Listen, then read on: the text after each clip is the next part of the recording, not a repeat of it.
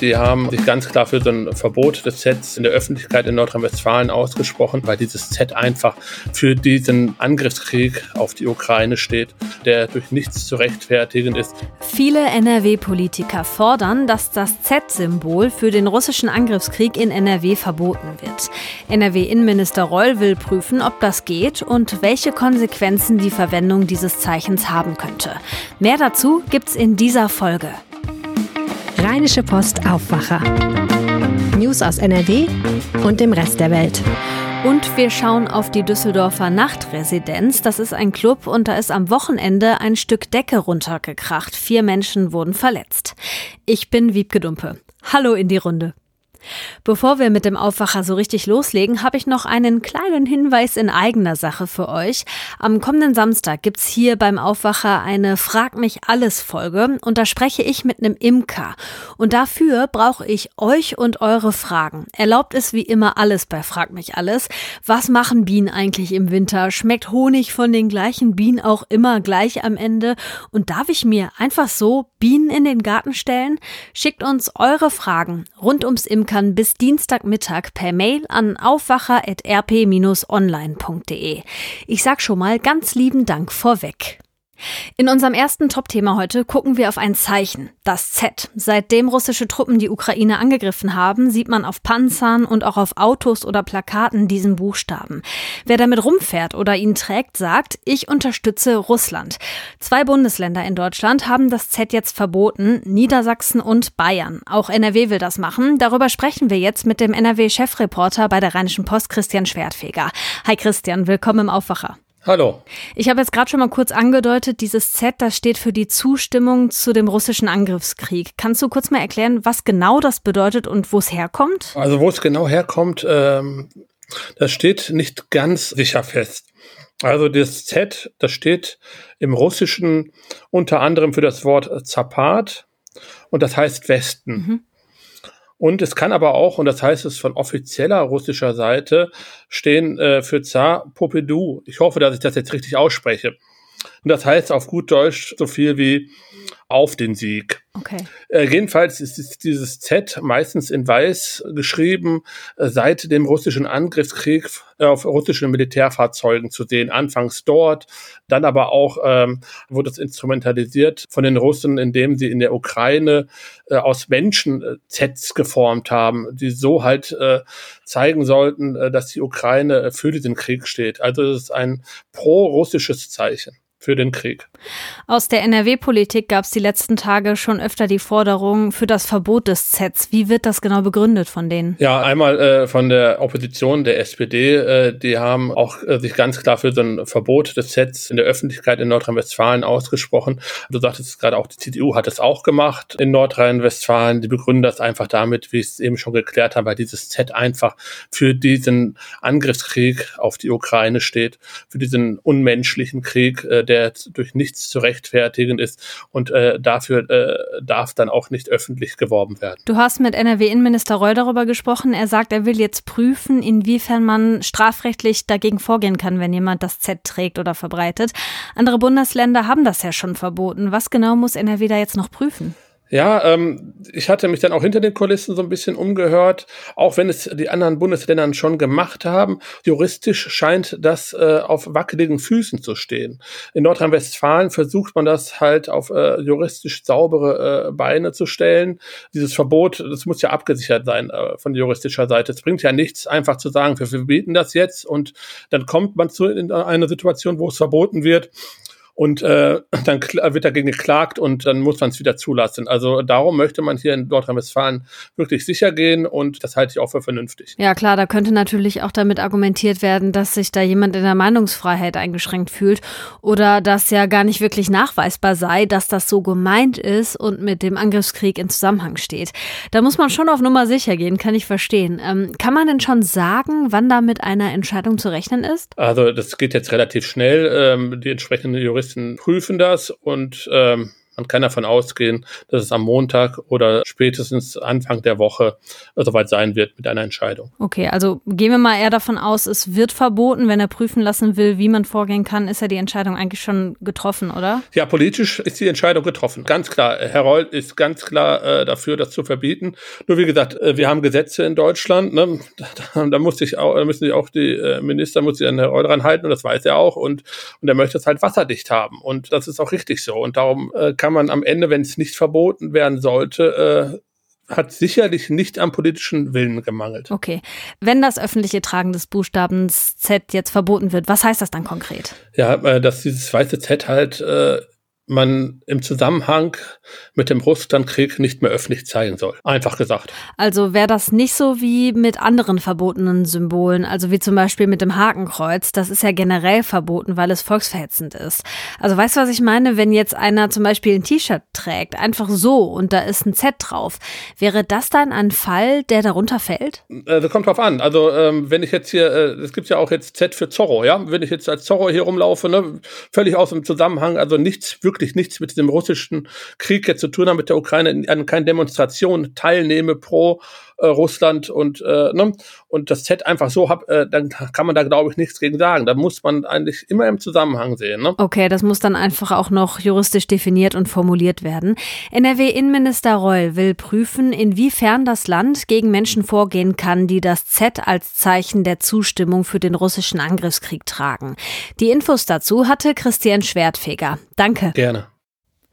Das muss echt Horror sein. Stellt euch vor, ihr feiert im Club und auf einmal kommt die Decke runter.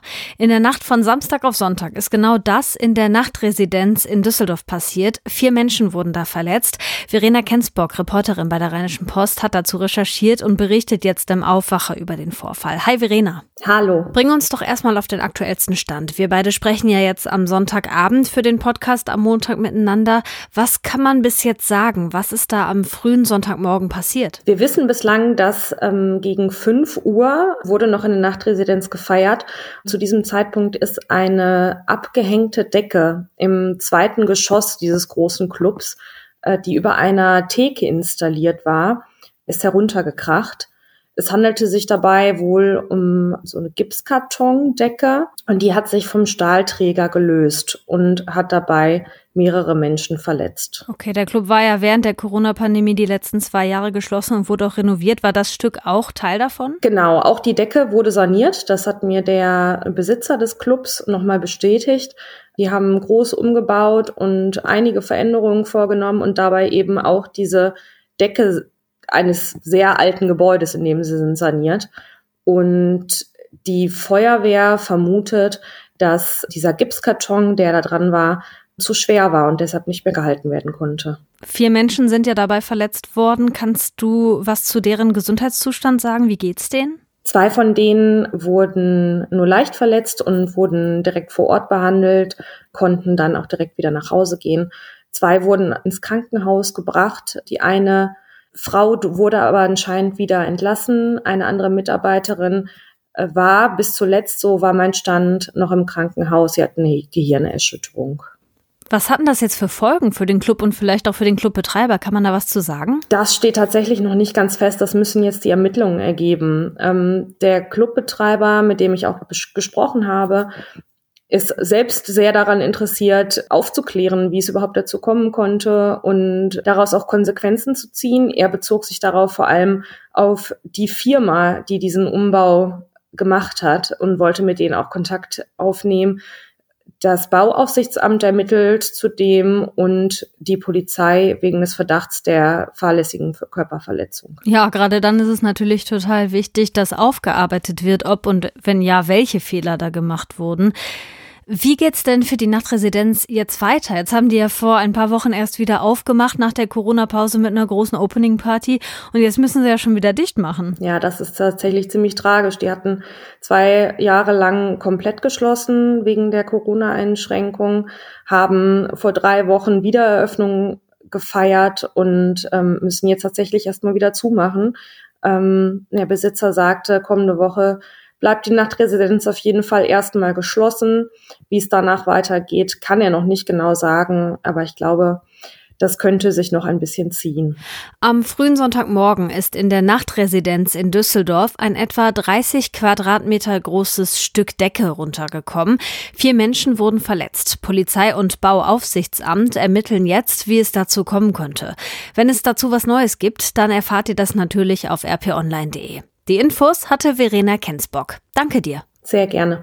Hier kommen noch ein paar Meldungen für euren Start in die Woche. Im Saarland gibt es nach über 20 Jahren einen Machtwechsel. Bei der Landtagswahl gestern hat die SPD die meisten Stimmen bekommen und löst damit die bisher regierende CDU ab. Die stürzt bei den Wahlen auf ein historisch schlechtes Ergebnis.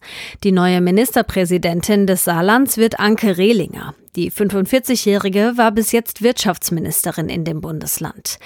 Die Landtagswahl im Saarland war die erste seit der Bundestagswahl vor einem halben Jahr. Deshalb galt sie auch als Stimmungstest für die neue Ampelregierung. Und auch für die Landtagswahlen hier in NRW Mitte Mai. Der SPD-Spitzenkandidat Kuchati sieht den Wahlsieg der Saar-SPD als gutes Zeichen auch für die NRW-SPD. In den aktuellen Umfragen liegt aber die CDU von Ministerpräsident Wüst vorne. In Brüssel sprechen die Innenminister der EU-Staaten heute über den Umgang mit Flüchtenden aus der Ukraine. Es soll dabei unter anderem um Hilfen für die Länder gehen, die Geflüchtete aufnehmen. Außerdem wollen sie besprechen, wie die Reisen der Geflüchteten durch die EU koordiniert werden und wie die EU dem Nicht-EU-Land Moldau helfen kann. Moldau ist ein Nachbarland der Ukraine. Viele Menschen sind dorthin geflohen. Bei dem Treffen wird ein Statement des ukrainischen Innenministers per Video erwartet. Wie es zu dem Unglück mit 21 Toten und vielen Hunderten Verletzten bei der Love Parade vor zwölf Jahren gekommen ist, konnte nicht abschließend geklärt werden. Sowas soll sich ändern. Deshalb hat eine Expertenkommission untersucht, wie man solche komplexen Unglücke besser aufklären kann. NRW-Justizminister Biesenbach stellt den Expertenbericht mit den Ergebnissen heute in Düsseldorf vor. Am Oberlandesgericht Düsseldorf startet heute der Prozess gegen eine Frau, die aus Syrien zurückgekehrt ist. Der 32-Jährigen aus St. Augustin wird vorgeworfen, Mitglied der Terrormiliz Islamischer Staat gewesen zu sein. Sie soll damals ihren fünfjährigen Sohn mit nach Syrien genommen haben, gegen den Willen des Vaters. Ihr wird auch vorgeworfen, dass sie gegen das Kriegswaffenkontrollgesetz verstoßen hat. Sie soll zwei Sturmgewehre besessen haben. Und jetzt schauen wir noch schnell auf das Wetter in NRW. Der Tag heute startet trüb und neblig. Später kommt die Sonne raus. Es sind aber auch ein paar Wolken unterwegs. Dazu meistens trocken bei 15 bis 20 Grad, in höheren Lagen um die 13 Grad. Der Dienstag wird grau. Bis zum Nachmittag breiten sich von Westen her auch Schauer aus und es wird was kälter. Die Höchstwerte liegen zwischen 11 Grad im Nordosten und bis zu 16 Grad im Rheinland. Auf den Bergen um die 9 Grad. Das war der Aufwacher am Montag. Ich bin Wiebke Dumpe und wie gesagt, ich freue mich über eure Fragen rund ums Imkern für unseren Samstags Frag mich alles Aufwacher. Die schickt ihr am besten an aufwacher.rp-online.de. Habt einen tollen Start in die Woche. Mehr Nachrichten aus NRW gibt's jederzeit auf RP Online. rp-online.de